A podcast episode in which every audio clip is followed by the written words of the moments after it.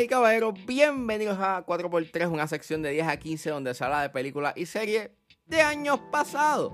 Yo soy Ángel y en este episodio voy a estar hablando de Pride and Prejudice. Pride and Prejudice la pueden conseguir en Peacock, así que si es hora de regresar al pasado y recordar, es porque 4x3 acaba de comenzar.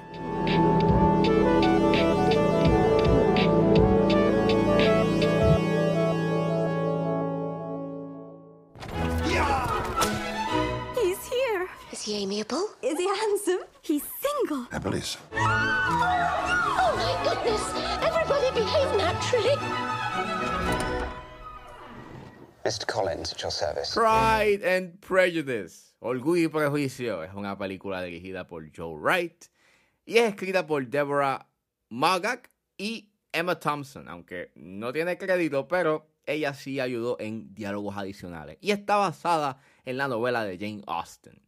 El elenco lo compone Keira Knightley, Matthew McFadden, Brenda Blethyn, Donald Sutherland, Talula Riley, Rosamund Pike, Jenna Malone, Carey Mulligan, Kelly Riley y Judy Dench. Y trata sobre las chispas que emanan cuando la dinámica Elizabeth Bennet conoce al soltero, adinerado y orgulloso señor Darcy. Pero el señor Darcy se encuentra en la espada y en la pared cuando la mujer de la cual se enamora estaba por debajo de su clase social. Story time. Este, mi fiance lleva mucho tiempo eh, tratando de que yo vea Orgullo y Prejuicio. Constantemente, cada vez que yo iba a Netflix o algún servicio o alguna plataforma de streaming, ella me preguntaba, busca Orgullo y Prejuicio, por favor. Y pues obviamente, eh, íbamos a HBO Max, no estaba. Íbamos a Hulu, no estaba. Íbamos a Netflix, no estaba. Y estuvo you know, en, esa por mucho tiempo hasta que por fin eh, me suscribí a Peacock gracias a los mecenas que se han suscrito a mi Patreon y pudimos sobrepasar el nivel para yo poder suscribirme a Peacock. Y ahí estaba Orgullo y Prejuicio. Y estaba bien contenta, emocionada. Ella la ha visto montones de veces y es fanática de esa película. Y yo no, nunca he visto nada de Orgullo y Prejuicio, no estoy familiarizado con las obras de Jane Austen, bueno, excepto Persuasion, you know, esa es la única película que he visto basada en una novela de Jane Austen, pero este, por fin, por fin vi eh, Pride and Prejudice y excelente, en verdad excelente. Es bien interesante porque even though Orgullo y Prejuicio tiene sus tropos y clichés, obviamente o sea, yo no estoy seguro si Orgullo y Prejuicio es como que establece el blueprint a lo que generalmente se vería you know, en las novelas de romance y en las películas de romance, por lo menos en esta, eh, tienes como que el tropo y el cliché de los enemigos que se odian, pero poco a poco empiezan a enamorarse y se aman y, ¿no? y están juntos forever and ever. Pero eh, esta película es básicamente ese típico caso que yo he dicho de que no es el destino, es el viaje para llegar a ese destino. Claro está, estamos hablando de que, pues, Orgullo y es una obra clásica literaria, la cual se estudia, la cual todavía las obras de Jane Austen han durado o han, o sea, han trascendido you know, a través del tiempo porque pues el poder que tiene en su prosa y al igual que los temas que está hablando todavía son vigentes. Así que dentro de 100 años más, si es que llegamos a durar 100 años más, eh, las obras de Jane Austen todavía se van todavía se van a hablar. ¿Qué más evidencia se necesita cuando este año hicieron una adaptación de una de sus obras llamada eh, Persuasion? Es una mala película, pero hicieron una adaptación.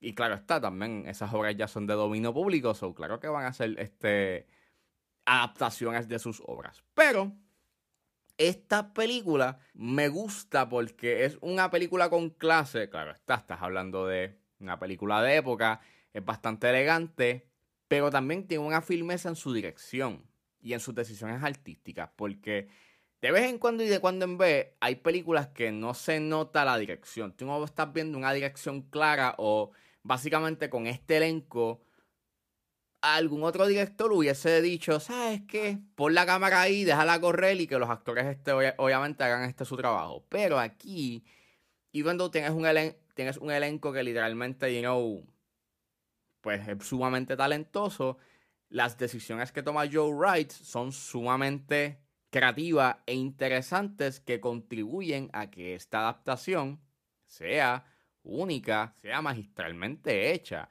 porque me imagino que desde el 2005 han habido incontables adaptaciones de Orgullo y Prejuicio, pero generalmente la gente cuando habla de Orgullo y Prejuicio, de la adaptación al cine, marcan esta película y yo puedo entender el por qué, porque volvemos, tiene, o sea, tiene, tiene firmeza, se ve que es una película dirigida.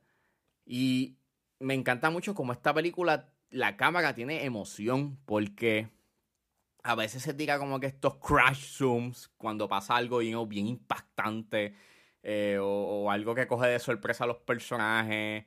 Mayormente la cámara está como que estática, son estos tiros compuestos de dolly shots este, o laterales o que siga los personajes.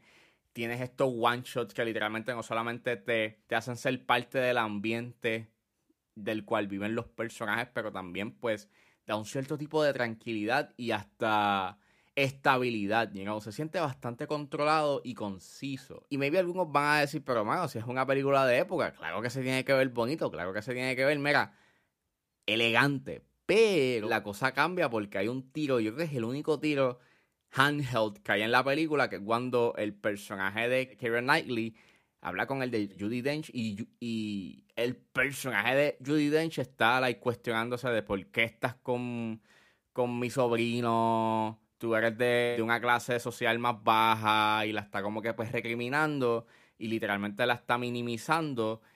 Y me encanta mucho que esa, que, ese, que, que esa toma y esa escena sea, sea handheld porque literalmente estás viendo en cámara como las barreras de las clases sociales se van derrumbando porque maybe en otra situación o maybe otra persona se hubiese quedado en silencio, pero el personaje de Karen Knightley literalmente pues le contesta. Y obviamente pues no le importa si ella es de una clase social más alta, pues le dice la que hay y eso me está sumamente interesante de que pues algo tan sencillo como... Aquí volvemos algo tan sencillo como el, como el, como el manejo de cámara te dice mucho, te, te, dice bastante sobre lo que está pasando en la escena sin tener que llegarme a verbalizar o a exponer sus temas. Obviamente te está hablando de las clases sociales, de las apariencias y de que... Y las mismas no deben de ser un obstáculo cuando se habla, cuando se habla del amor o cuando pues tú quieres a alguien. Y que el amor al final del día pues prevails, you know. Eh, y trasciende, trasciende clases sociales. Y eran como lo presenta, bien hermoso, es bien bonito, tienes excelentes actuaciones, todo el mundo se hace un excelente trabajo. Es un romance bastante bien hecho. Me encanta cómo, even though en las pocas interacciones que tienes este, con Elizabeth y el señor Darcy, cada interacción, y cuando ellos están juntos y están dialogando o hay un contacto físico, es bien bien efectivo y es bien poderoso. Also, esa escena cuando están bailando en el ballroom scene y de repente todo se queda vacío y son ellos dos bailando solos en el área you know, de baile. Eh, bien bonito y es bien poderoso. Es una escena bien hecha, al igual que el final, cuando estás viendo al señor Darcy caminar en el amanecer con niebla y se ve bien dramático. En verdad, la fotografía, fuera de que es bien controlada y con estos tíos bien medidos, en verdad se ve bien bonito. O sea, tiene unos encuadres que me dan, que, que, me hacen recordar a la fotografía de Barry Lyndon. Es bien, no solamente por lo hermoso que se ve, pero básicamente parecen encuadres que, tú verías en una pintura. Este, la música mayormente es a base de piano, pero cuando llega a esa escena, cuando el señor Darcy está caminando por por el campo en el amanecer y Elizabeth ve al señor Darcy caminar y se acerca a ella, en verdad, este, esta escena está bien heavy, está bien poderosa y es bien beautiful. Y sí, el romance entre ellos está bien hecho, ¿verdad? Puedo entender el por qué hay gente que les gusta Orgullo y Provicio y puedo entender el por qué les gusta esta adaptación, porque en verdad está bien hecha y tiene intención y tiene una clara dirección. Además de ser elegante, bien hecha, con buenas actuaciones, se puede notar la dirección que hay detrás de la película que hace que eleve mucho más una, un material que ya de por sí es catalogado un clásico. Y ya, si no han visto el Orgullo Prejuicio, pues está en Peacock, la pueden ver por ahí.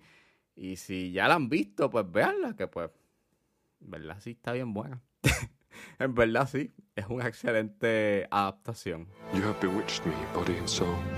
I thought you didn't like him. So did I. So did we all. Pride and Prejudice.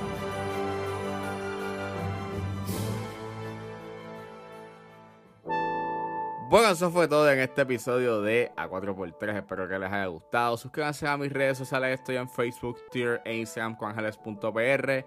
Recuerden suscribirse a mi Patreon. Me pueden buscar en la plataforma como Ángel Serrano o sencillamente escriban patreon.com slash 10 a 15. Recuerden que con un solo dólar pueden suscribirse a mi Patreon y pueden escuchar antes de tiempo los episodios de 10 a 15 y a 4x3. Pero si se suscriben a los niveles de 5 y 10 dólares, ustedes pueden escuchar los episodios exclusivos de Patreon donde yo hablo de lo que está pasando en la industria. Recuerden buscarme en su proveedor de podcast favorito como 10 a 15 con Ángel Serrano. Gracias por escucharme y nos vemos en la próxima.